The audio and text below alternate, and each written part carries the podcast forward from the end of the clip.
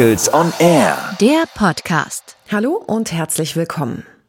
Mein Name ist Helene Konrad, ich bin Musikjournalistin und Medienpädagogin und ich begleite dich auf unserer Reise durch die unterschiedlichen Lebensphasen eines Menschen. Aber keine Sorge, in diesem Podcast geht es nicht um Psychologie oder Biologie, sondern um Singen. Und deshalb heißt unsere erste Staffel auch Kein Leben ohne Musik.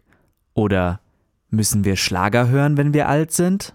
Das heißt, wir schauen uns genau an, welche Gesangsthemen in welcher Lebensphase aktuell sind. In den letzten Folgen haben wir uns auf das Erwachsenenalter konzentriert. Musik und Demenz war zum Beispiel unser Thema in der Folge über das hohe Erwachsenenalter. In der letzten Folge erzählten uns zwei Sängerinnen von ihrer professionellen Ausbildung und beschrieben ihren Weg im frühen Erwachsenenalter. Falls du es verpasst haben solltest, kannst du diese Folgen natürlich nochmal nachhören. In dieser Folge springen wir nun ein paar Jahre vor oder zurück, je nachdem, aus welcher Perspektive man es betrachtet. Wir verjüngen uns nochmal ein bisschen und beleuchten die Phase, die zwischen Kindheit und Erwachsenenalter liegt. Die Jugend. Hier passiert einiges. Und bevor wir uns mal die Veränderungen in dieser Lebensphase genauer anschauen, habe ich eine Definition von Bernhard Schäfers für dich. Jugend ist eine Altersphase im Lebenszyklus eines jeden Individuums, die mit dem Einsetzen der Pubertät um das 13. Lebensjahr beginnt. Jugend ist, wie Kindsein, Erwachsensein, Alter, eine biologisch mitbestimmte, sozial und kulturell überformte Lebensphase, in der das Individuum die Voraussetzungen für ein eigenständiges Handeln in der Gesellschaft erwirbt. Jugend bezeichnet aber auch eine bestimmte Altersgruppe, nämlich die der etwa 13 bis 20, teilweise sogar 25-Jährigen. Der Anfang ist also recht klar biologisch gesetzt. Mit Beginn der Geschlechtsreife spricht man nicht mehr vom Kind, sondern von der oder dem Jugendlichen. Und das Ziel, das dieser junge Mensch erreichen will, ist, wie in der Definition gerade genannt, möglichst eigenständiges Handeln in der Gesellschaft. Auf dem Weg dahin hat er oder sie einige Entwicklungsaufgaben zu bewältigen. Gerade was die körperlichen Entwicklungen angeht, hat dies auch Auswirkungen auf Singen. Jungs kommen in den Stimmbruch, es entscheidet sich, ob sie in der Zukunft eher Tenor oder Bass singen. Aber auch was das soziale Umfeld angeht, spielen die Eltern nicht mehr eine so große Rolle als Vorbild wie bisher. In ihre Fußstapfen treten Altersgleiche, also die Freunde. Erlebnisse wie gemeinsame Chorreisen oder Konzerte prägen den Jugendlichen anders als der Familienurlaub mit den Eltern. In der Schule wächst der Leistungsdruck und die Jugendlichen müssen sich langsam Gedanken über ihren zukünftigen Berufsweg machen. Die Zeit für Hobbys, wie zum Beispiel das Singen, wird immer knapper, je näher es auf den Schulabschluss zugeht. Eine große Veränderung, die in der Jugend stattfindet, ist auch der Blickwechsel vom eventuell noch egozentrischen Kind, das seine eigenen Bedürfnisse im Mittelpunkt sieht, hin zur Feststellung, dass man ja nicht allein ist auf dieser Welt. Auch hier helfen mit Sicherheit Gemeinschaftserfahrungen wie das Chorsingen. Unter anderem darum, dass Chorsingen auch überall möglich ist, kümmert sich die deutsche Chorjugend. Sie setzt sich dafür ein, dass auch im urbanen bzw. ländlichen Raum Chöre aufgebaut werden, damit Jugendliche dort singen können. Mit ihrem Projekt Denkfabrik Chorjugendpolitik wollen sie Jugendliche aber auch motivieren, sich für andere zu engagieren und größer zu denken. Mira Faltelhauser ist Vorsitzende des Bundesvorstands der Deutschen Chorjugend und Referentin für Ehrenamt und Grundsatzfragen. Ich habe mit ihr gesprochen und sie hat mir den Unterschied zwischen MacherInnen und MöglichmacherInnen in der Chorszene erklärt. Also für uns ist die Chorjugend, sag mal, auf zwei Pfeilern aufgebaut. Zum einen ist das das kreative, künstlerische, das projektbezogene oder auch Programm, je nachdem, wie es sich dann entwickelt. Und zum anderen ist es aber dieses Rahmenbedingungen schaffen. Und die Denkfabrik Chorjugendpolitik gehört bei uns in diesen zweiten Pfeiler, in das Rahmenbedingungen schaffen, verschiedene Projekte überhaupt möglich zu machen. Marcel Schmalz ist Referent für Rechtsfragen in der Chorjugend im Fränkischen Sängerbund und Mitglied der Denkfabrik. Er war beim Gespräch mit dabei und ergänzt, dass es häufig nicht am Engagement der Chöre fehle, sondern. Aber es gibt halt auf der anderen Seite auch manchmal einfach politische Rahmenbedingungen, die das einfach erschweren. Und das ist halt auch unsere Aufgabe, da den Sängerinnen und Sängern auch den Rücken frei zu halten und den Kindern und Jugendlichen. Und ihnen halt die Freiräume zu bieten, dass sie sich ausleben können und dass sie Erfahrungen sammeln können, ja. Und damit das gelingt, liefert die Denkfabrik Chorjugendpolitik Impulse für die Politik, Wirtschaft und Gesellschaft. Das klingt erstmal abstrakt, aber ich stelle dir gleich nochmal ein paar Projekte vor, die bereits umgesetzt wurden. Woran die Denkfabrik maßgeblich mitgewirkt hat, sind die Leitlinien, nach denen die Mitgliedschöre der deutschen Chorjugend leben und arbeiten. Denn wenn sich das Erfahrungsfeld der Jugendlichen nicht mehr zu Hause abspielt, sondern zum Beispiel mit Freunden im Chor, ist es umso wichtiger, dass dort bestimmte Werte vorgelebt werden. Mira erklärt welche. Zum einen, dass Singen einfach ein Ausdruck des Menschseins ist, dass jeder das darf und jeder das kann. Und das ist zum anderen, dass Chorsingen für uns ein Ort des Demokratielebens ist. Also genau dieser Punkt Denkfabrik.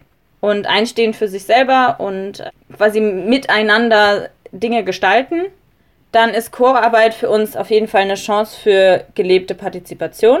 Dann ist auf jeden Fall Chorsingen eine Chance zu einer ganzheitlichen musikalischen Persönlichkeitsbildung und auch gelebte und gesungene Vielfalt. Ich sag mal, als letzten zwei Punkte ist es ein, eine Möglichkeit zur kulturellen Teilhabe und der Punkt Ehrenamt. Den eigenen Chor als demokratischen Ort kennenlernen. Ein Ort, an dem man sich einbringen kann, den man mitgestalten kann und an dem man vielleicht feststellt, dass die eigene Stimme viel größer wird, wenn sie sich mit anderen zusammentut. Und das meine ich an dieser Stelle nicht gesanglich.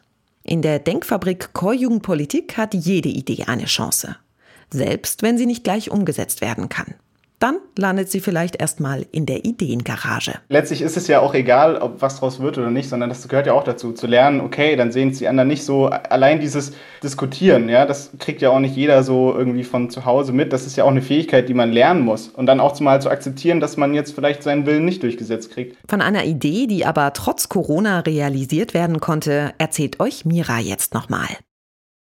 Also das ist so auch eines unserer letztjährigen Projekte gewesen, einen Überblick zu schaffen, was kann ich für meinen Ehrenamtlichen tun, um zu sagen, danke. Also das wird einfach viel zu selten gesagt und das war uns auch ein Riesenanliegen, da nochmal einen Input zu geben. Und also das ist so ein kleines Wimmelbild geworden und ein weiteres Wimmelbild, was da im gleichen Zusammenhang entstanden ist, ist das Thema Lobbyarbeit oder Interessensvertretung, wie man das vor Ort einfach nochmal intensiver machen kann. Kleine Beispiele, an wen man herantreten kann. Es sind aber nicht nur Wimmelbilder, die in der Denkfabrik Chorjugendpolitik entstehen, sondern im besten Fall organisieren sie auch Präsenzveranstaltungen, bei denen man Tipps zum Austausch und Netzwerken bekommt. Sie erklären, auf was es beim Thema Finanzen zu beachten gilt, zum Beispiel, wie man vor Ort an Gelder für den eigenen Chor kommt. Und sie engagieren sich dafür, dass neue Begegnungsräume entstehen. Denn was helfen die tollsten Stimmen, wenn sie nirgendwo Platz haben und zusammenkommen können? Als Mitglied im Deutschen Bundesjugendring gelangen ihre Themen und Meinungen ganz schnell auf die nächsthöhere Ebene.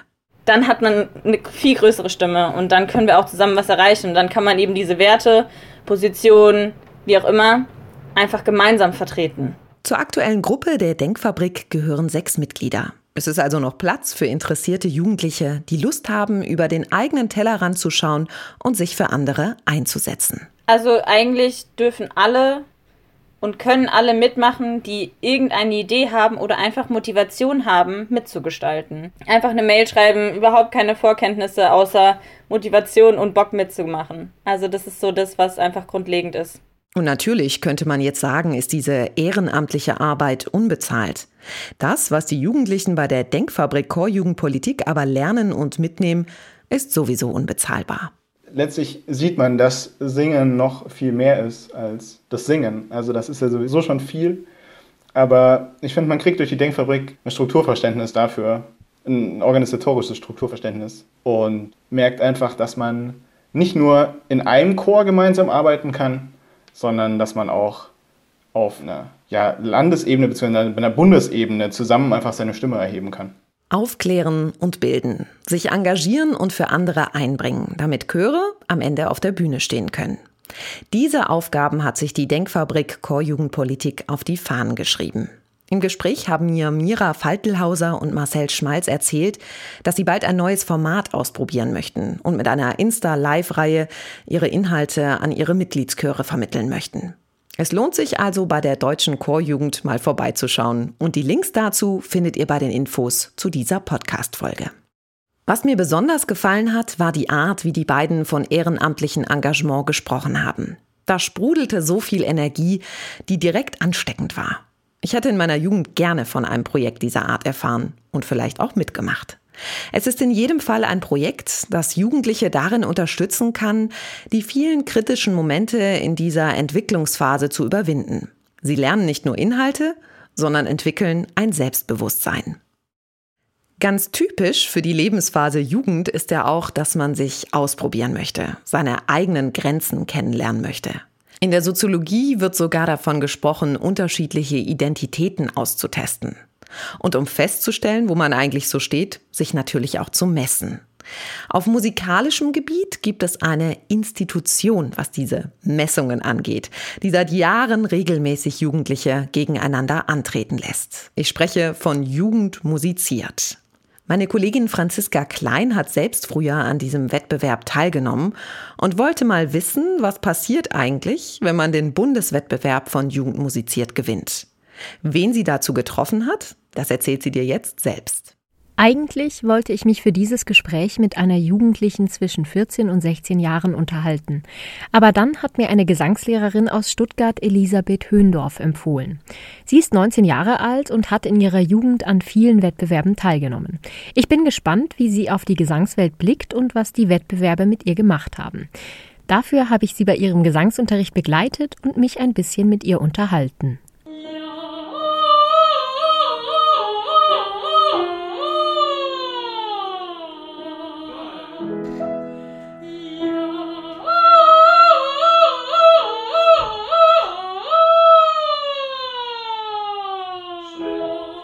Elisabeth, du bist jetzt 19 Jahre alt und bist Jungstudentin an der Musikhochschule in Stuttgart.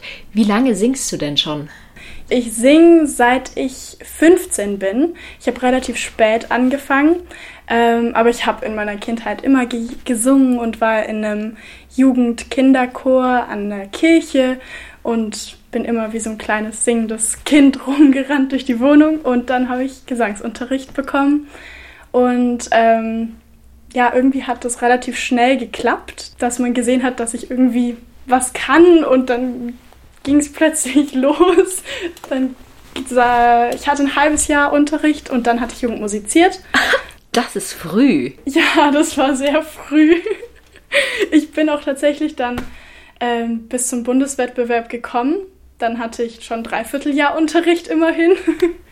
Aber das heißt, du bist volles Talent. Wobei ehrlich gesagt, mich wundert es nicht mehr ganz so sehr. Ich war ja vorhin in deinem Gesangsunterricht dabei und du hast schon eine sehr schöne Stimme. Lass uns doch kurz mal reinhören.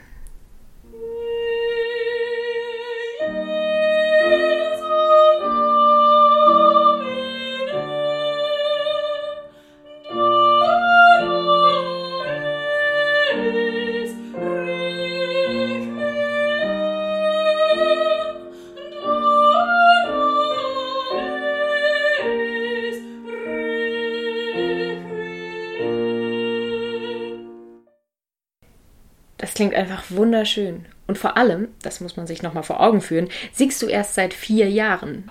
Also wirklich, ich bin echt begeistert. Du hast ja vorhin gesagt, dass du mit 15 Jahren zum ersten Mal an Jugendmusizier teilgenommen hast. Was war denn dieser Wettbewerb für dich? Hat er dir den Reiz gegeben, weiter dran zu bleiben? Also für mich extrem. Genau das, dass ich am Gesang dranbleibe, weil ich bin ähm, schnell faul oder mal irgendwo anders und ich brauche das sehr, dass ich diese Ziele habe, auf die ich hinarbeite, sei es ein Konzert oder ein Wettbewerb, also irgendwas, wo ich weiß, da musst du gut sein, da muss es irgendwie passen. Ähm, und deswegen Jugendmusiziert habe ich eigentlich meistens echt gemacht, weil ich dachte, es ist gut für die Weiterentwicklung, es ist ähm, gut zu sehen, auch in was für einem Kontext man steht, jetzt dann stuttgartweit, landesweit oder deutschlandweit, also ob man da überhaupt eine Chance hat. Also irgendwie mal so zu sehen, wie sind die anderen, wie bin ich da, das hat mir sehr viel gebracht, also definitiv. Das heißt, erst durch Jugend musiziert ist dir bewusst geworden, ich will professionelle Sängerin werden, oder?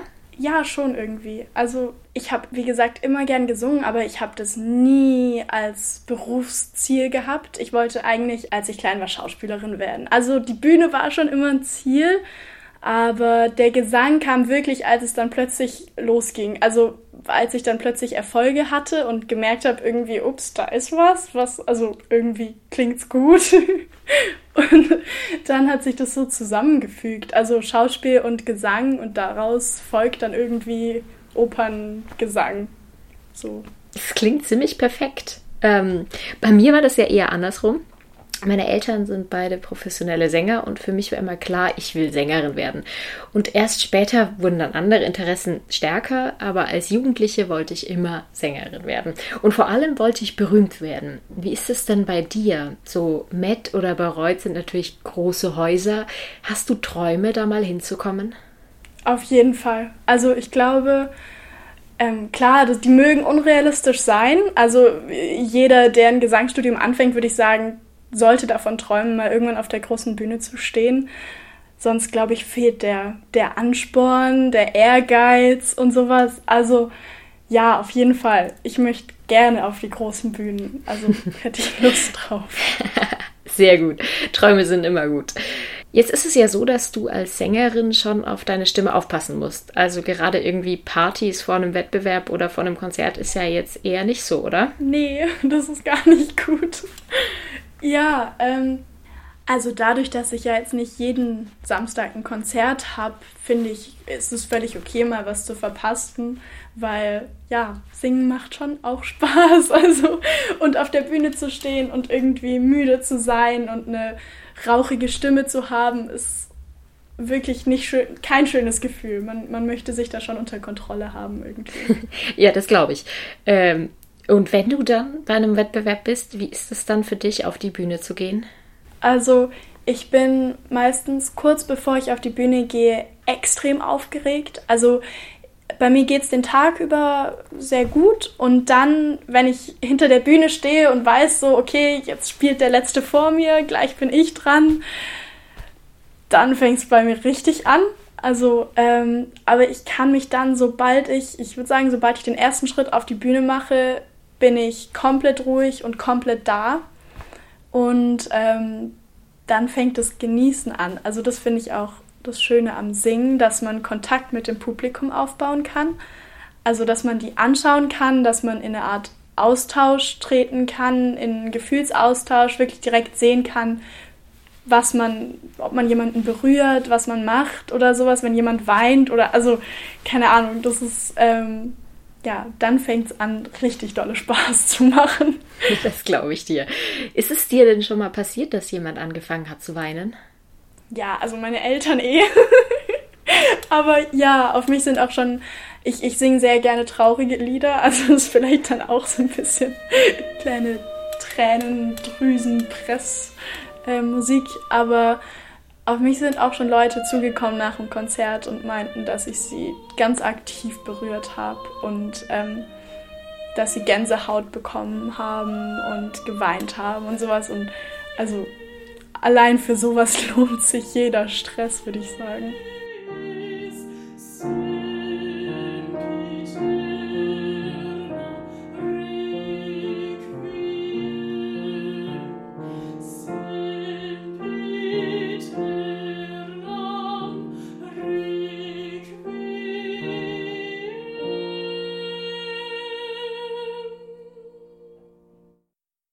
Also ich kann mir gut vorstellen, Elisabeth einmal auf den großen Bühnen der Welt zu sehen. Ich finde es spannend, dass gerade Wettbewerbe wie Jugend musiziert sie dazu gebracht haben, sich für diesen Beruf zu entscheiden. Was mich aber am meisten beeindruckt hat, war, wie bescheiden und gleichzeitig selbstsicher sie wirkt. Davon könnte sich so manch ein Sänger noch eine Scheibe abschneiden. Laut meiner Kollegin Franziska Klein hat Elisabeth Höndorf die Phase der Jugend erfolgreich überwunden. Sie hat sich für einen beruflichen Weg entschieden, ist selbstbewusst und wird sich irgendwann mit ihrer Kunst auch finanziell von ihrem Elternhaus lösen können. Ziel erreicht sozusagen. Rückblickend ist die Jugend wirklich eine Phase, in der ziemlich viel passiert, sich einige Weichen stellen und einem zum Glück manchmal noch der große Weitblick fehlt. In jedem Fall ist es gut, neben allem, was ausprobiert werden will, eine sichere Basis zu haben. Und das kann für einige der Chor sein. Wie wichtig also, dass auch nach Corona ein großes Angebot für Jugendliche bereitsteht. Das kann auch Regina Jedelhauser bestätigen. Wenn ein Kind oder junger Mensch, der gerne singt, die Chance erhält, früh in einem Chor zu singen, ergeben sich daraus aus meiner Sicht und persönlicher Erfahrung viele Vorteile. Man wächst langsam in eine Chorgemeinschaft, in der man sich als Einzelperson spüren und hören kann, aber sich auch als Teil vom gesamten Chorklang wahrnehmen kann. Singen im Chor verband ich immer mit Freude und schönen Erlebnissen, was ich mir bis heute erhalten konnte. Die gemeinsamen Auftritte schweißten damals zusammen, stärkten das Selbstbewusstsein, langjährige Freundschaften entstanden, gemeinsame Chorausflüge, Faschingsfäden und mehr prägten meine Jugend positiv. Sie singt zusammen mit ihrem Mann Wolfgang Jedelhauser im Chor. Wobei Wolfgang noch nicht so lange singt wie Regina. Meine persönliche Erfahrung war, dass das Singen in der Kindheit keine Bedeutung hatte. Im Musikunterricht zur Schulzeit war das immer ein Graus, wenn es an das Vorsingen ging. Ich hatte sogar den Deal mit der Musiklehrerin ausgehandelt, dass wenn ich mit einer Vier zufrieden bin, dann kann ich mir das Vorsingen ersparen. Allerdings habe ich im Jugendalter Akkordeon erlernt. Das wiederum hat sich rückblickend als sehr positiv ausgewirkt auf die Sichtweise von Musik und Gesang.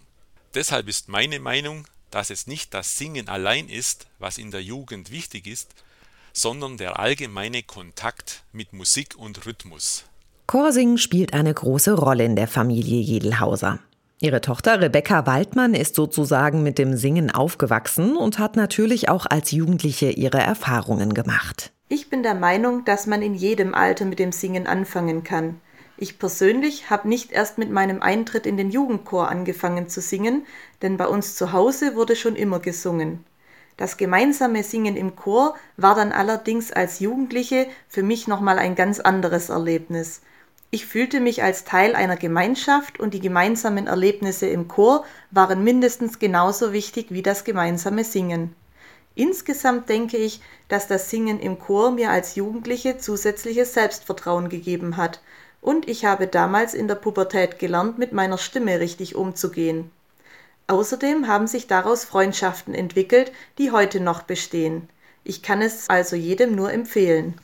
Der jüngste Neuzugang der Familie Jedelhauser ist Enkelin Vivian, die im Jugendchor singt und die spannende Phase der Jugend gerade erlebt. Ich singe im Chor, weil es mir Spaß macht und ich so von zum Beispiel der Schule auf andere Gedanken komme. Außerdem kann ich neue Freunde kennenlernen. Von den Vieren gibt es in der nächsten Folge mehr zu hören. Auf unserem Weg durch die unterschiedlichen Lebensphasen bewegen wir uns langsam auf das Ziel zu. Das ist in unserem Fall die Kindheit. Und das bedeutet, dass wir in der nächsten Folge mal schauen, worauf man als Chorleiterin bei der Kinderstimme achten muss. Wir erklären, wie eigentlich die Zukunft von Knabenchören aussieht und wollen endlich auch Kindern eine Stimme hier im Podcast geben. Ich freue mich aufs große Finale. Mein Name ist Helene Konrad.